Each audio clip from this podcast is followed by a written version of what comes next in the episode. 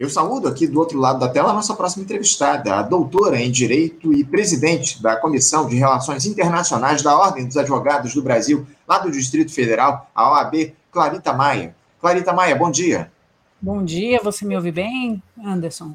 Ouço bem, ouço bem sim, Clarita, e agradeço muito, acima de tudo, a sua participação conosco aqui no Faixa Livre. É um prazer recebê-la aqui para a gente tratar sobre uma série de temas aqui contigo hoje, Clarita. E eu queria começar pelo seguinte. Essa semana ela marca mais uma viagem aí internacional do presidente Lula. O chefe do executivo brasileiro desembarcou ontem lá em Bruxelas, na Bélgica, para participar a partir de hoje da cúpula que reúne países da comunidade de estados latino-americanos e caribenhos, a CELAC, e também da União Europeia. Esse encontro entre líderes dos blocos, que reúne 60 países, vai até o dia de amanhã, terça-feira.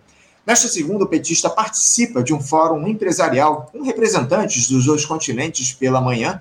Aliás, inclusive, já teve um encontro ainda há pouco com a Ursula von der Leyen, né? A Ursula, que é presidente da Comissão Europeia, ele falou aí lá na, nesse encontro né, com a Ursula von der Leyen, enfim. O presidente ele também vai ter sete reuniões bilaterais, Clarita, além de um encontro que, é, que eu mostrei aqui, aconteceu com a Ursula von der Leyen. A expectativa é de que essa cúpula ela discuta temas como mudanças climáticas e transição justa e sustentável, a transição digital e inclusiva, segurança cidadã e combate ao crime transnacional, comércio e desenvolvimento sustentável e também recuperação global pós-pandemia da Covid-19. Mas é evidente, ô Clarita, que um assunto aí que deve guiar essas discussões lá no encontro da, entre a União Europeia e a CELAC, lá na Bélgica, é o acordo entre o Mercosul e o Bloco Europeu, né, é, que tem aí sido alvo de muitas críticas por parte do próprio presidente Lula nos últimos tempos. Clarita, uh, o que esperar dessa reunião de cúpula da CELAC com a União Europeia? Dá para acreditar em reuniões tranquilas aí entre esses membros dos dois blocos? Primeiro, bom dia, Anderson. É um prazer, uma honra estar aqui com vocês, com a sua audiência. É um veículo de comunicação que eu admiro e sigo há um certo tempo. E muito obrigada pelo convite. Sim, é, é possível e é esperável uma interlocução extremamente é, fácil e fluida. O presidente Lula ele tem uma grande admiração por parte dos plenipotenciários é, europeus. Obviamente que o tema não é dos mais agradáveis, né? Tanto a União Europeia, alguns membros têm interesses defensivos justamente na área da, é, das importações, né? Agrícolas, na área do, do, meio ambiente e, por sua vez, o Brasil tem interesses defensivos na área de agressivos na área da exportação agrícola e defensivos na área das compras governamentais. Portanto, há um choque, com certeza, de interesses. O Brasil é, não é, ficou satisfeito com o teor da side letter que foi distribuída em maio, cuja versão oficial não foi disponibilizada ao público, mas cuja uma versão oficiosa vazou para a imprensa e de não ter sido negada, parece que o teor é aquele mesmo. Nessa side letter é, correspondente, que, seria, que trataria de compromissos adicionais ao capítulo da sustentabilidade, e na sustentabilidade, especificamente ao subcapítulo do meio ambiente, é, correspondente ao acordo Mercosul-União Europeia, é, é, esse, esse, essa side letter traria compromissos adicionais que para o Brasil seriam excessivos, né? Desses compromissos, o mais famoso foi realmente a proibição de importação de bens que é, produtos agrícolas ou não que tivessem alguma relação com desmatamento, né? Então isso foi algo que não estava na negociação original. Então, com certeza existe esse esse é, esse desconforto. O Brasil não gostou do teor de forma alguma circulou na, ainda na sexta-feira entre os membros do Mercosul uma contraproposta para a União Europeia.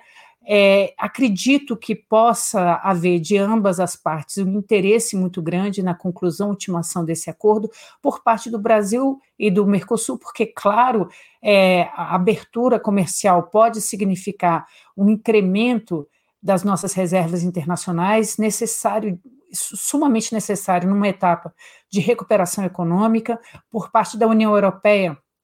Um projeto de um pouco barrar, de um pouco estancar a velocidade com que a China tem espraiado a sua influência na América Latina por meio dos memorandos de entendimento de, de adesão dos países caribenhos e latino-americanos ao projeto Cinturão em Rota. Então, existem, por parte de ambos os lados, né, interesses suficientes para fazer avançar a agenda, mas também existem é, resistências, né?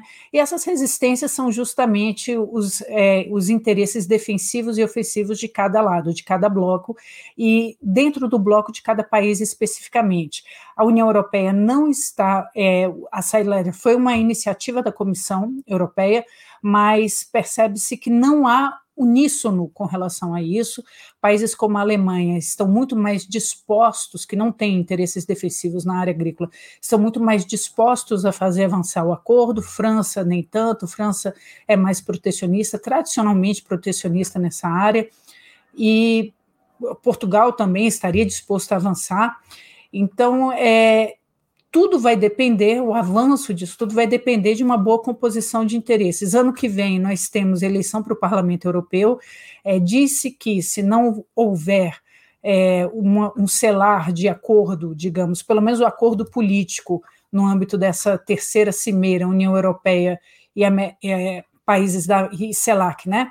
Comunidade dos Países da América Latina e Caribe, é, se não houver o selar desse acordo é, político, provavelmente esse o acordo Mercosul-União Europeia não vai ser ultimado na no mandato nesse mandato do presidente Lula. Existe inclusive essa projeção. É, sem dúvida. É, é, há essa possibilidade, o acordo não aconteceu. Ao longo. Esse acordo já vem sendo negociado há muito tempo, né? Houve aí um avanço ao longo do, do último, da última gestão, de alguma forma, do Jair Bolsonaro, isso aí avançou mais, há aí esse entrave estabelecido pela, pelo envio esse ano aí de mais restrições, na verdade, de, de regras aí que a União Europeia é, é, deseja que os países membros do Mercosul cumpram, especialmente relacionadas à proteção ao meio ambiente, como você muito bem citou. Agora, o, o Clarito, o presidente Lula ele assumiu recentemente o comando do Mercosul com um discurso muito duro de que não aceita essas exigências que foram feitas pelo bloco europeu para a construção do acordo comercial, principalmente nos termos que tratam desse cumprimento de metas relacionadas à redução do desmatamento em um movimento liderado pela França. O brasileiro disse que deveria haver confiança mútua entre os países que fazem parte desse acordo, falou em cláusulas abusivas e que o governo brasileiro trabalhava aí em uma resposta. Clarita, o tom dos discursos do Lula sobre esse acordo tem sido o mais adequado? Uh, o presidente da República vai bem ao questionar de maneira incisiva essas exigências que foram incluídas. Parece que hoje pela manhã ele deu aí uma amenizada no discurso dele com a Ursula von der Leyen, né? Essa participação inicial do Lula, garantindo que o Brasil vai cumprir os seus compromissos relacionados ao clima. Eu queria que você falasse um pouco a respeito do tom do, do, dos discursos de Lula ao longo dos últimos tempos em relação a esse acordo com a União Europeia. Tá, ele está bem, ele está correto em adotar esse tipo de fala, Clarita? Veja bem, negociação comercial em que há milhões né, envolvidos, sempre as duas partes ou as mais partes dentro de, de acordos, eles vão querer avançar os seus interesses. Né? Então, sim, faz, na minha opinião, é, fez bem o presidente Lula o que a União, o, a, o Conselho fez, né? aliás, a comissão fez, foi colocar em questão é, temas que não foram discutidos no projeto original, na, na, na, discussão original. Então, da mesma forma com que eles é, buscam a, a, outra parte, né, busca aumentar o seu, a sua margem de barganha em relação ao Mercosul, o Brasil também, o Brasil e os países do Mercosul também têm todo o direito de fazê-lo. Tá? Então, ao meu, no meu entendimento, não creio que o presidente extrapolou, eu creio que ele é, fez uma, uma colocação assertiva, sim, mas necessária, até mesmo porque ele tem todas as credenciais possíveis para fazê-lo. Por quê? Durante o mandato Lula 1, Lula 2, o desmatamento se reduziu em 84%. Então, ele é um interlocutor hábil, ele é um interlocutor é, fiel, com credibilidade, para levar adiante um, um acordo é, que tem né, um acordo moderno e que tem é, todo um capítulo sobre sustentabilidade, que não é apenas ambiental, mas também social. Né? É, um, é, um, é um político que teve a sua marca e tem como sua marca uma grande sensibilidade a toda essa agenda. Então, sim, acredito que ele tenha tido o tom correto. Obviamente, é uma dança, né? uma negociação internacional é uma dança em que há movimentos mais rápidos a depender do ritmo da música e movimentos mais lentos a depender dela também. Obviamente, se houve uma, um abrandamento de, de tom nesta manhã é porque a música estava é, indicando esse tipo de coreografia. Entendo, entendo. Não, sem dúvida alguma. É, de fato, o, Lula dança conforme a música. Essa é a grande questão, como qualquer outra liderança global aí. De alguma forma, esse, esse discurso dele, num, num tom um pouco abaixo, certamente diz respeito à correlação de forças está colocada acima de tudo, enfim. Agora, o, o Clarita, como é que o Mercosul ele pode se aproveitar desse eventual acordo com a União Europeia. Não dá para a gente negar que a, a, Europa é um continente aí que está em franca decadência é, ao longo desses últimos anos, ainda muito dependente lá dos Estados Unidos, que é uma superpotência que também vai perdendo aquela sua hegemonia geopolítica aí para os chineses. Uh, como é que você vê esse acordo entre Mercosul e União Europeia favorecendo o nosso continente, acima de tudo, no momento de enfraquecimento do bloco europeu? Olha, de acordo com projeções do Ministério do Desenvolvimento, Indústria e Comércio, é, esse acordo seria benéfico sim ao Brasil, no entanto, ele tem muitas assimetrias, né? Ele representa sim um risco à desindustrialização brasileira, isso é complicado, nesse momento em que, pós-pandemia, em que há uma reestruturação das cadeias globais de valor né, e regionalização dessas cadeias, a busca, e eu não vou entrar aqui no mérito se isso é, é num tom mais elevado, se é num tom de desconfiança mais elevado, mas enfim, é a busca por novas regiões e mais confiáveis para realocação de cadeias globais de valor, talvez, talvez o Brasil, os países do Mercosul, pudessem, aproximando-se da União Europeia, oferecer-se como realmente as regiões para os novos. É, para essa realocação das cadeias globais de valor. E aí sim, não haver uma desindustrialização, mas muito pelo contrário, né, uma reindustrialização, mais um fator de reindustrialização. O problema é que, de fato, existe uma, uma assimetria muito grande entre a proposta, né, entre a, a pauta exportadora europeia, a pauta exportadora brasileira. Nós somos exportadores de commodities e eles são absolutamente fortes em, em manufaturados, né? Então, a, a, possibilidade de que haja, na verdade, o, a, digamos assim, a aniquilação da indústria nacional, ela é, ela está no horizonte, sem dúvida alguma, ela está no horizonte, né? Não sem razão, o presidente Lula suspendeu a adesão do Brasil ao acordo de compras governamentais da OMC e também é, quer renegociar a questão de compras governamentais, é, o tópico de compras governamentais com a União Europeia, porque compras governamentais ou fa as famosas licitações são fatores de é, indução de desenvolvimento em todo o país do mundo, né? Em todos os países do mundo, as compras governamentais são fatores de aquecimento da economia nacional, né? Desde que o mundo é mundo, desde a, das projeções keynesianas, elas são realmente tidas como fatores, inclusive, anticíclicos, anti-crise econômica. Todos os países do mundo estão passando por um momento de reconstrução de suas economias pós-pandemia. Então, é, existe uma divisão, sim, dentro do, do MDIC, dentro do governo, Muitos acreditam que esses acordos de compras governamentais não irão tirar uma, a margem, digamos, política ou a margem de ação do governo nessas ações, nessas políticas anticíclicas, anti-crise, mas há fundadas razões para acreditar que sim, é, é, é é, é, razoável manter essa zona de proteção. Todos os países estão fazendo isso. Estados Unidos estão fazendo, é, um, por exemplo, um grande investimento é, estatal para a criação, para o fomento da sua indústria de é, é, semicondutores, né? Então, nós temos que entrar, é, um acordo bilateral comercial, ele não pode ser, digamos, uma razão em si mesmo, ela tem, como nenhum acordo, né? Ele tem que ser uma, um meio para que se obtenha é, ou se maximize dentro do país as, os interesses nacionais de desenvolvimento. Aliás, essa definição dada até por esse, pelo ex-chanceler Celso Laffer da própria política externa. É um meio de se conseguir uma política pública, de se conseguir fora fatores de promoção dos interesses nacionais, né? Então, é, esse acordo ele não tem que ser perseguido como um, um dogma, né? Nós temos absolutamente que abrir o um mercado, que é preciso que haja assim o sopesamento dos interesses e o sopesamento dos impactos.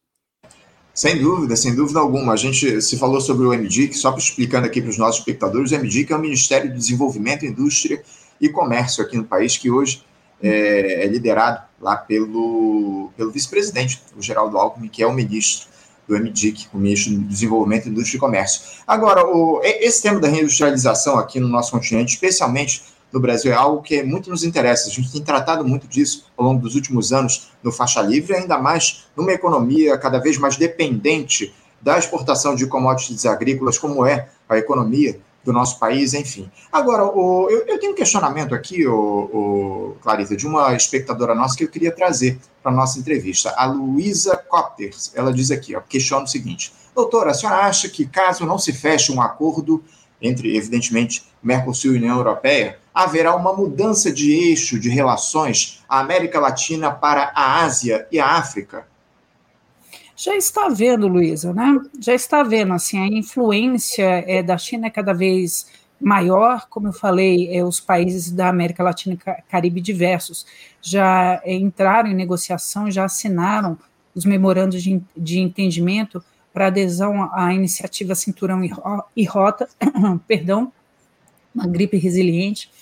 É, nós já temos, né, a China, o Brasil já tem a China como principal parceiro, parceiro comercial, assim como vários outros. O que a União Europeia, o que sinaliza que a União Europeia vai é, digamos, fazer o seu esforço para fazer avançar esse acordo é porque ela está perdendo espaço no mundo, né? É, há um projeto, como vocês bem sabem, que visa fazer face e até substituir o projeto Cinturão e Rota, que é o é Build Back Better, né? Um projeto também de infraestrutura, de criação de infraestrutura.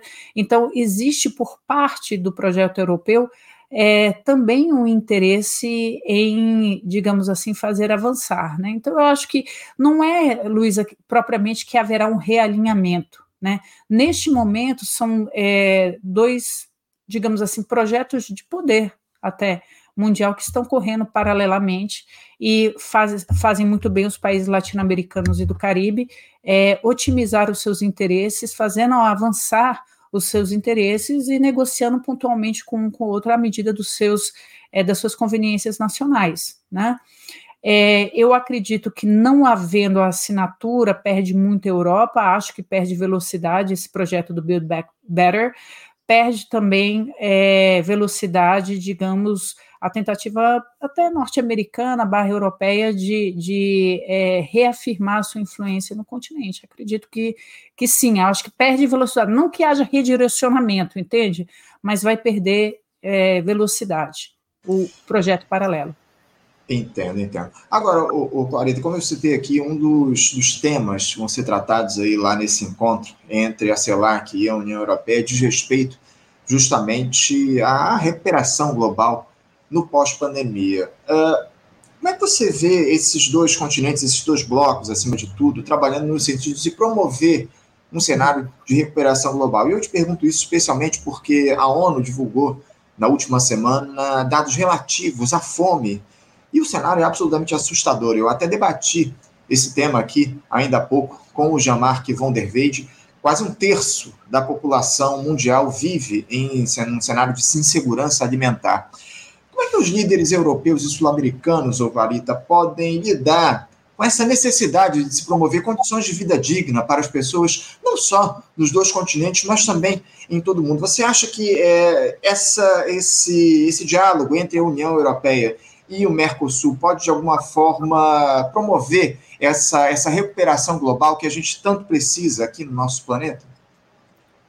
Anderson, a sua pergunta é fantástica, né? Porque vejam vocês, né?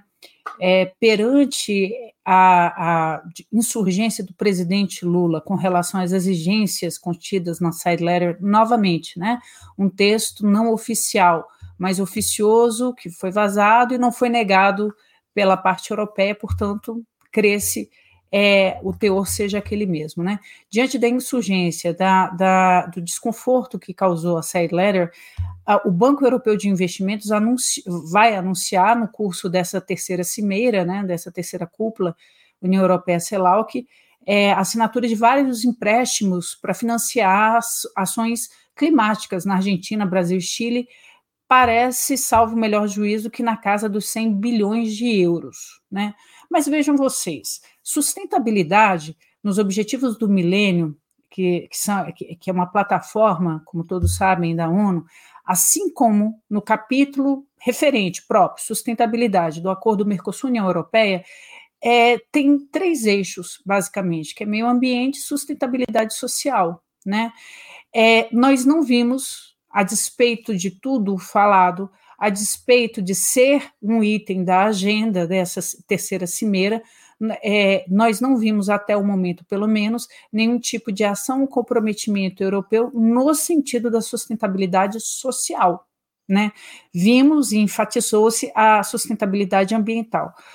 É, do que se do que é, o, o, que gera uma série de ilações, né? Realmente o que está em questão para a União Europeia é sustentabilidade ou de fato o meio ambiente é um mote nobre para uma medida protecionista do ponto de vista ambiental. Porque se fosse realmente uma, é, uma preocupação principiológica, e tendo o acordo Mercosul-União Europeia, esses três eixos de sustentabilidade, por que falar-se apenas na questão ambiental, que é importantíssima? Né? Isso daqui já é consensual, já está assentado. Né? É, então, Anderson, em resposta à sua pergunta, o potencial é imenso, é imenso. Mas é, a União Europeia ela faz despertar suspeitas do seu propósito na side letter quando é, anuncia investimentos apenas na sustentabilidade ambiental. Podemos avançar com relação a, a, a investimentos, projetos de investimento na área né, de recuperação, é, de, de saída, retirada dessas, dessa população brasileira que foi é, que voltou à zona da fome, sem dúvida nenhuma, podemos. Eu acho que sendo colocado isso em questão, isso na mesa de negociações, e certamente o será, acredito que conseguiremos, é, conseguiremos outras é, concessões da parte europeia mas a sua pergunta ela é, é, muito interessante e ela é muito exemplificativa, muito ilustrativa de um contexto econômico por trás desses tantos é, de, dessa agenda nobre da sustentabilidade da parte europeia. Sem dúvida, sem dúvida. Essa é a questão que se coloca. Né? Há interesses, acima de tudo, comerciais da União Europeia nessa agenda relacionada às mudanças climáticas. Enfim, a gente precisa trazer todos, todo, to, todas as faces dessa questão aqui para discussão. Agora, o, o, o Clarita, eu queria trazer uma, um outro tema que estava aqui na nossa, na nossa pauta de discussões, mudando um pouquinho de assunto, para tratar aí dessa questão relacionada. A gente, inclusive, já tratou tangencialmente disso aqui no programa, no programa no Faixa Livre em outras ocasiões, dessa reforma judiciária que avança lá em Israel. Nos últimos meses, dezenas de milhares de pessoas têm ido às ruas para protestar contra essa proposta que foi produzida pela coalizão de extrema-direita que comanda o país para limitar a supervisão do governo e que pode dar aí poderes quase que absolutos ao premier Benjamin Netanyahu. Primeiro, Clarita, eh, explica aqui em linhas gerais para os nossos espectadores, por favor, no que, que consiste essa reforma do judiciário lá em Israel e por que, ela é tão prejudicial à democracia do país? Vamos lá, Anderson. É, essa reforma do Judiciário de Israel é uma hidra de várias cabeças, tá? É, o retorno à carga das é, manifestações de rua se deveu, se deve é, a, a tramitação, ao avanço da tramitação de um dos projetos de lei do pacote de reformas. É isso que é importante que se diga, tá?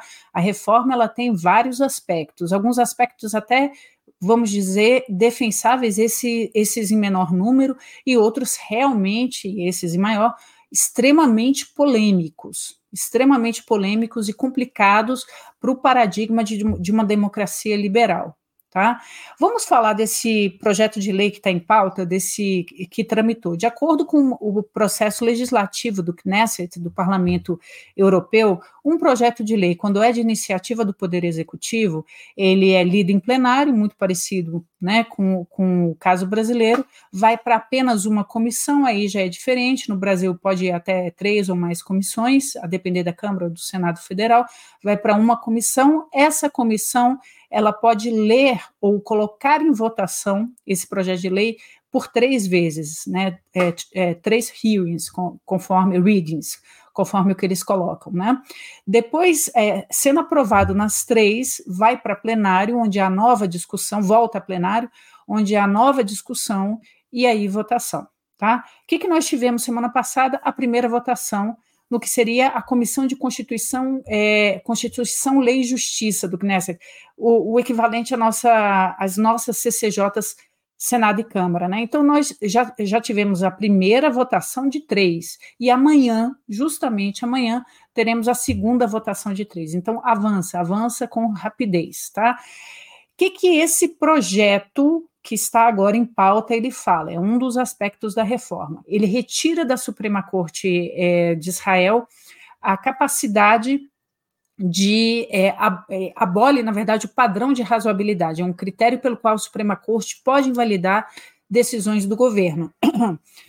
Lembrando o seguinte, é, o, o ordenamento jurídico de Israel ele é muito, é, digamos, inspirado na common law britânica.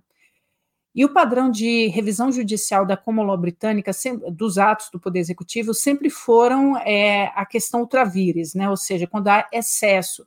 Lembra muito a questão da razoabilidade. Quando há excesso ou desproporcionalidade na ação do, do, é, do Executivo, então há a possibilidade de cassação. Na década de 90, todos nós sabemos que Israel não tem uma constituição, mas leis básicas, né? E na década de 90 ocorreram dois fenômenos, né, que são tidos como a revolução é, é, constitucional em Israel. Não, não foi feita uma constituição, porém, contudo, entretanto e todavia, o ex-ministro muito famoso e um ex-presidente da Suprema Corte de Israel, Aaron Barak, ele desenvolveu uma teoria que é, foi, digamos assim, muito influente na, na comunidade jurídica israelense e também no parlamento, no parlamento não, na Suprema Corte israelense, que é a interpretação teleológica das leis, é, pela qual ele expandiu o raio de ação do Supremo para caçar, digamos, as decisões do Executivo, né, com base em princípios de direito, com base na Declaração de Independência de Israel e com base nas leis básicas. E também na, na década de 90, o que houve foi a promulgação de mais duas leis básicas sobre dignidade e direitos humanos. E é, o ex-presidente da Suprema Corte de Israel, é, o, ministro Barak, ele fez com que é, houvesse uma espécie de judicial review a partir dessa lei, lei básica. Como a própria lei básica é, não estabelece que ela vai ser um padrão de judicial review, e como a lei básica sobre o judiciário de Israel não estabelece isso, a legitimidade do judicial review da Suprema Corte foi questionada, tecnicamente, até com uma certa razão, digamos, qual teria sido a melhor técnica? Teria sido votar uma emenda à lei básica do, do, do Judiciário de Israel, é, talvez até uma Constituição, hoje em dia não tem é, ambiente para isso, é, uma, uma constituinte precisa ter um momento, é, ter uma super maioria, nós não temos isso, mal temos uma, uma, né, um acordo, a, Israel está extremamente dividida, né, então, esse foi um problema, digamos assim, que foi, é, que foi arrastado e está se deparando com ele neste momento. Né? É, o padrão de razoabilidade ele é fundamental, com base nele, diversas decisões não, digamos, populares para a direita de Israel foram é, avançadas pela Suprema Corte, como, né? É, a decisão do executivo de legalizar irretroativamente assentamentos ilegais, a Suprema Corte de Israel afirmou ser uma violação aos direitos humanos dos palestinos e uma violação ao direito internacional público, tá? É, geralmente os assentamentos, quando são em terras públicas, é, existe uma convalidação, mas quando em terras privadas, uma violação aos direitos dos palestinos. A questão dos recrutamentos do Haredim, os ultra-ortodoxos é, para o exército sempre foi um problema. Então, é, também o procedimento vizinho, que é colocar um parente para bater na porta de um terrorista e pedir para entrar. É, a Suprema Corte de Israel é, decidiu que é o uso de um escudo humano, que é contra o direito internacional dos conflitos armados, contra a Quarta Convenção de Genebra. Enfim, né, a Suprema Corte de Israel é, é um órgão extremamente interessante, é, extremamente vanguardista em diversos aspectos, vamos dizer assim. Isso vem desde a presidência do, do é, ex-ministro Barak, como eu falei para vocês, que marcou história. Por muito tempo, quando é, Netanyahu fala de ativismo judicial, é, que essas medidas visam a evitar o ativismo judicial, leia-se, né? leia-se. Basicamente, ele está é, é, criticando o legado, a figura e o legado de Aaron Barak, né? Embora eu falo é, esse tipo de leitura tenha sido reverberada também adotada pelos outros ministros da Suprema Corte, ele basicamente durante muito tempo ele quase que personificou a Suprema Corte de Israel, né? Mas essas reformas têm outros aspectos também, por exemplo, a nomeação de juízes, né? É, pretende-se fazer com que o, a, o executivo de Israel tenha mais, é, digamos assim, dizer na escolha de juízes espelharia muito, por exemplo, o Brasil. Sim. Tá? A, o argumento é de que há a formação de uma espécie de oligarquia de juízes, né? quer dizer, as comunidades jurídicas iriam, até por troca de favor, é se perpetuar né, no, no, no comando. Veja, é razoável, né? No papel não, não, é, não deixa de ser razoável. Nós temos, por exemplo, a prerrogativa do presidente da República de indicar ministros do Supremo no Brasil entende? É um fator de oxigenação das cortes. Isso é interessante. De fato, também sabemos e não podemos fazer vistas grossas de que é, a comunidade jurídica ela pode ser endógena, ela pode indicar os seus, né, os seus protegidos, pode haver cruzamento de, de favores. Mas da forma como está se colocando, e sobretudo nesse contexto de, é, de uma, né, uma, um governo é muito à direita, um governo é, é, que questiona né, a democracia liberal, qual vai ser a qualidade desses juízes? Né? E isso é que se coloca muito, né? É, também tem uma, é, a questão da, da é, de tornar o papel dos consultores jurídicos mais submetidos à orientação da chefia, menos independentes, o fim da seniority, né, que é a senioridade, o presidente da Suprema Corte é sempre mais antigo, é assim lá, é assim aqui. Uhum. Só que em Israel, o presidente da Suprema Corte, ele define né, as turmas de julgamento. Aqui no Brasil não, elas são fixas e são por sorteio, mas lá elas são é, definidas caso a caso. Isso dá um poder ao presidente muito grande. Né?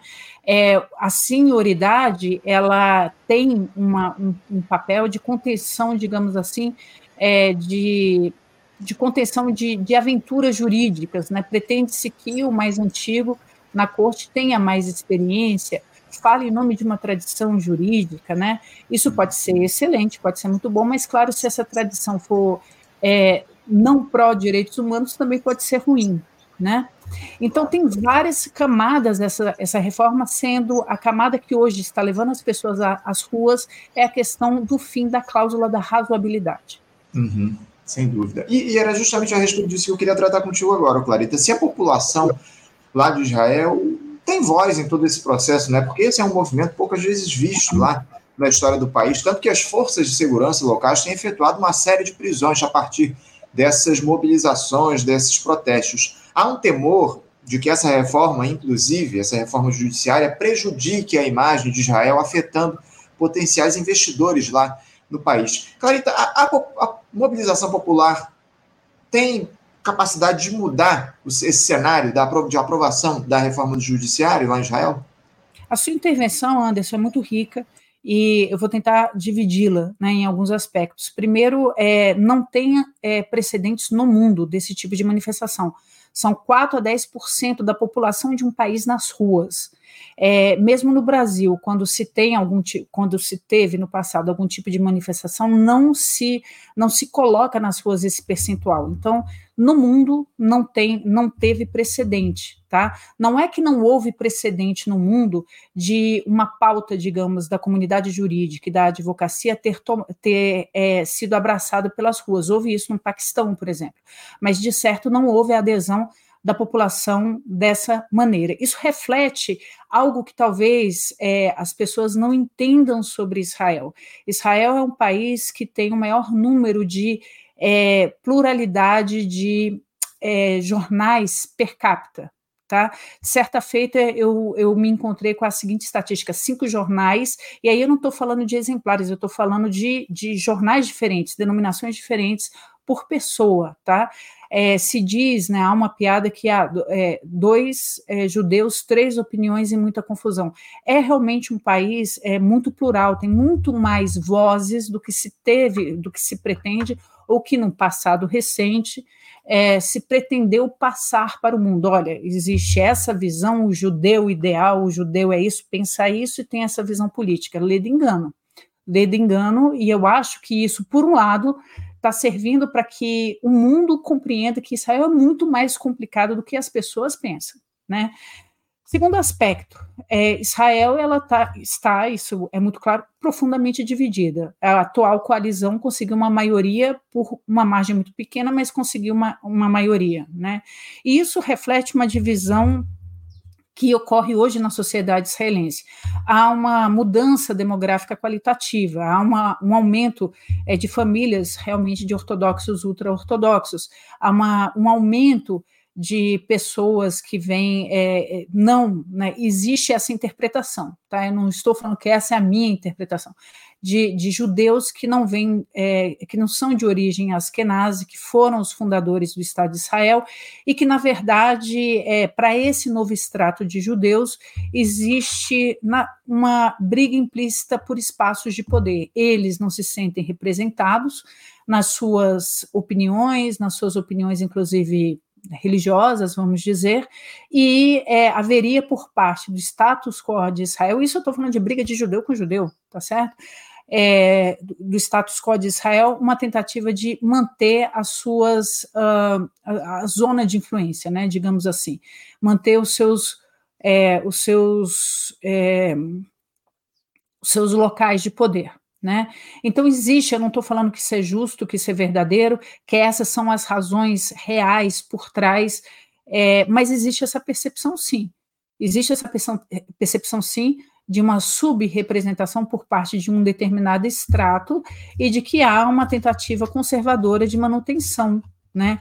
Por outro, de, de estratos mais ligados, portanto, aos fundadores, aos askenazes, inclusive, inclusive é, os filhos e netos desses próprios Askenazi, que são basicamente aqueles que estão é, nas, nas empresas né, de tecnologia. É, em termos de é, tornar Israel um local não confiável a, ao investimento, é possível, é possível, mas é, a, esse próprio movimento da, digamos, né, da, do Vale do Silício, que seria Haifa, né, mas do é, Vale do Silício israelense, de anunciar saída, é, desinvestimento em Israel, caso haja a aprovação desse pacote, novamente, é uma hidra de várias cabeças, não é só um projeto de lei, são vários projetos de lei, é entendido exatamente por, por esse extrato da população que apoia Netanyahu, que se sente subrepresentado, como uma chantagem, né? Ou se faz do jeito que nós queremos, ou né, nós vamos deixar Israel sem investimentos, sem proteção militar, sem segurança nacional. É, agora eu vou dar a minha opinião pessoal, tá? O que, que eu acho quando há uma divisão tão grande e parece tão inegociável entre duas é, forças, é que é, é necessária a negociação política. Não tem como. Não tem como. Chegou-se num momento em que é, existem duas visões de mundo muito diferentes. Uma visão é, em que democracia é, isso eu falo por parte da turma do Netanyahu, é, a prevalência da opinião da maioria numérica. A maioria numérica, em termos é, demográficos, está sendo esse extrato mais conservador. A Israel liberal, infelizmente, na minha opinião, foi perdendo espaço tá? Em termos numéricos, se nós formos falar de uma democracia como opinião de maioria, está virando realmente uma Israel mais conservadora, né?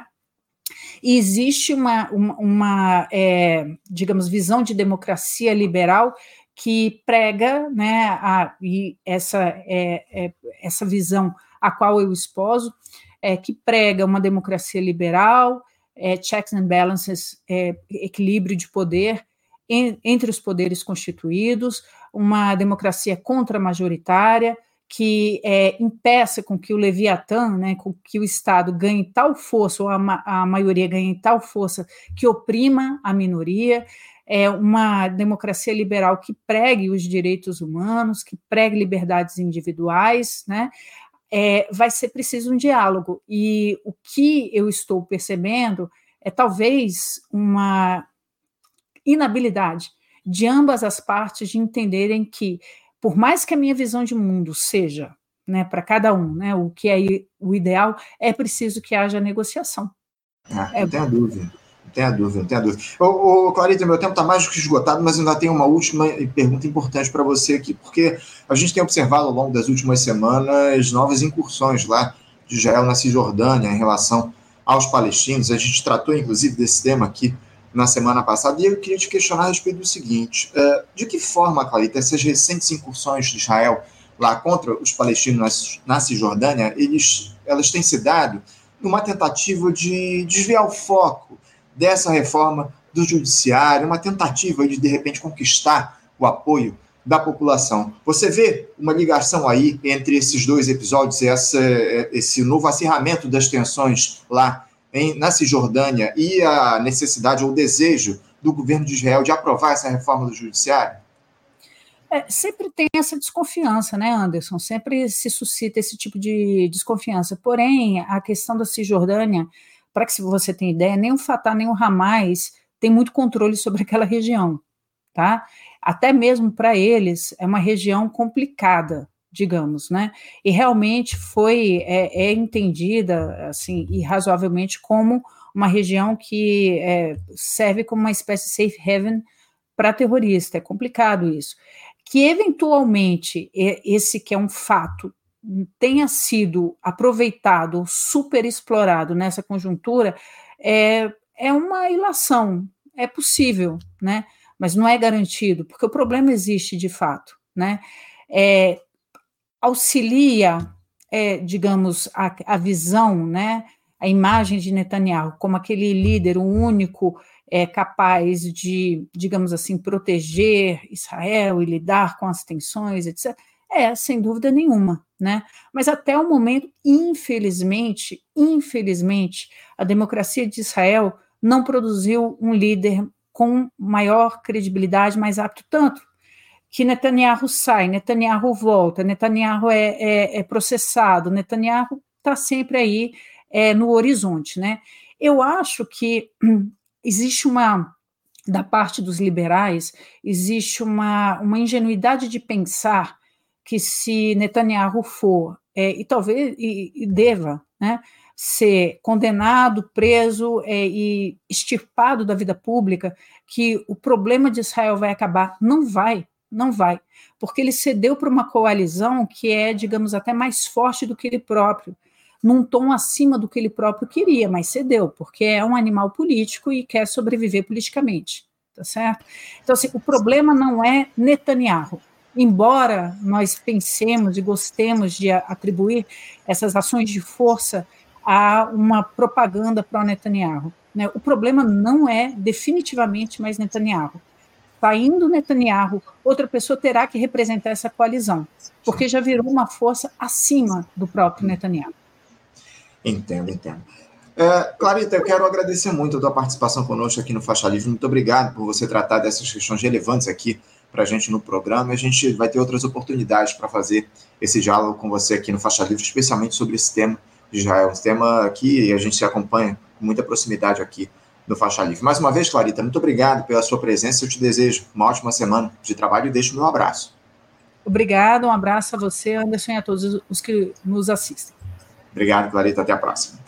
Conversamos aqui com Clarita Maia. Clarita, que é primeira vez que a gente conversa com Clarita, ela é de, doutora em Direito e presidente da Comissão de Relações Internacionais da Ordem dos Advogados do Brasil, lá do Distrito Federal, a OAB, e falou aí a respeito desse, dessa ida do presidente Lula lá a Bruxelas para participar, Bruxelas na Bélgica, participando da reunião lá entre os países da União Europeia e a CELAC, né, que são os países que compõem os, uh, os, os, os, países aqui latino-americanos e do Caribe, enfim, trouxe temas importantes também nessa questão relativa a Israel. Ela é é uma especialista do tema, tema de Israel, ela dialoga lá com essa questão há muitos anos e falou sobre essa reforma do judiciário que tem promovido mobilizações populares lá em Israel, enfim, importante entrevista aqui com a Clarita no nosso programa.